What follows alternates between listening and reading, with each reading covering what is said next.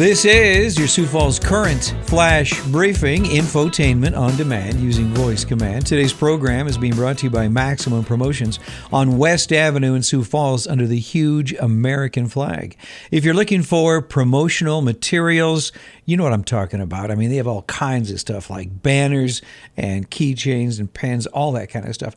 Uh, talk to Mark, Mark, or Mark at Maximum Promotions.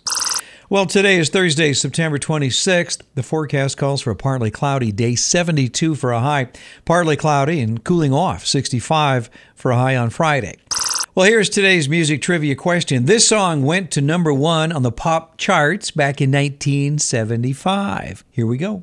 There was a time when I was in a hurry as you are.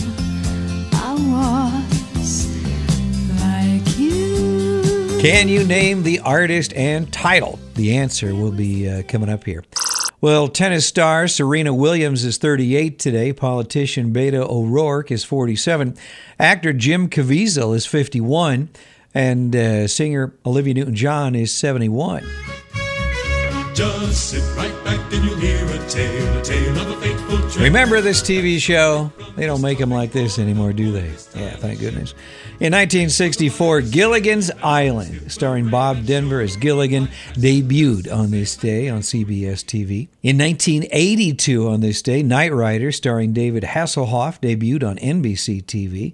In 1992, on uh, September 26th, Roseanne Barr Arnold got her uh, star on Hollywood's Walk of Fame. And a couple of years ago in 2016, it was the first U.S. presidential debate. Democratic nominee Hillary Clinton versus Republican Donald Trump at the Hofstra University. In the national headlines here, President Trump said yesterday that the push for his impeachment is a hoax, again denying any wrongdoing during a July call with the Ukrainian president, during which he pushed for an investigation into former Vice President Joe Biden, a potential 2020 rival. As the world's climate changes, ocean warming is accelerating and sea levels are rising more quickly, warns a new report by the UN Intergovernmental Panel on Climate Change. The report lays out a stark reality. Ocean surface temperatures have been warming uh, steadily since 1970, and for the past 25 years or so, they've been warming twice as fast. Juul Labs has agreed to stop advertising its popular e cigarettes in the U.S. and announced that its chief executive officer is stepping down as state and federal regulators examine hundreds of cases of people who are sick from what appears to be a vaping related lung disease. The Sioux Falls School District is looking for more substitute teachers. If you're looking for a job, now's the time to apply. The district is coming uh, coming up short on its goal to hire several hundred subs this fall. Well, a semi truck filled to the brim with mac and cheese arrived in Sioux Falls yesterday. Land O'Lakes donated 40,000 pounds of macaroni and cheese to Feeding South Dakota. In college football tonight at Bob Young Field, the Cougars of USF try to maintain their dominance over Augustana University. In the NFL tonight, the Packers host the Eagles. And in the NFL this weekend, uh, on Sunday, the Lions host the Chiefs at noon, and the Bears host the uh, Vikings at 3:30. Well, uh, I'm Don Barry. Thanks for checking in today. Our trivia song is from Olivia Newton John in 1975. Again, I mentioned this went to number one. Have you never been mellow?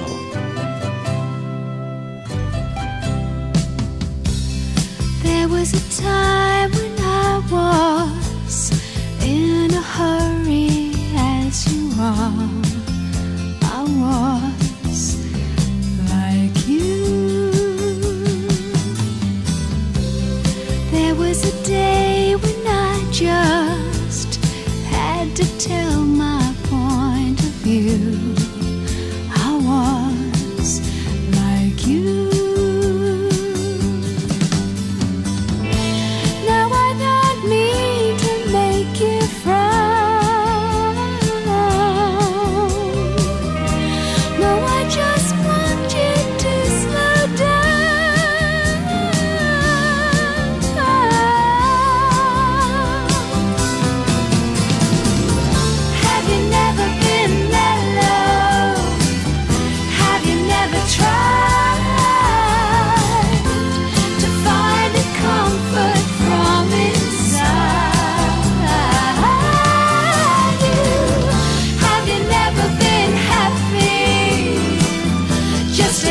Song.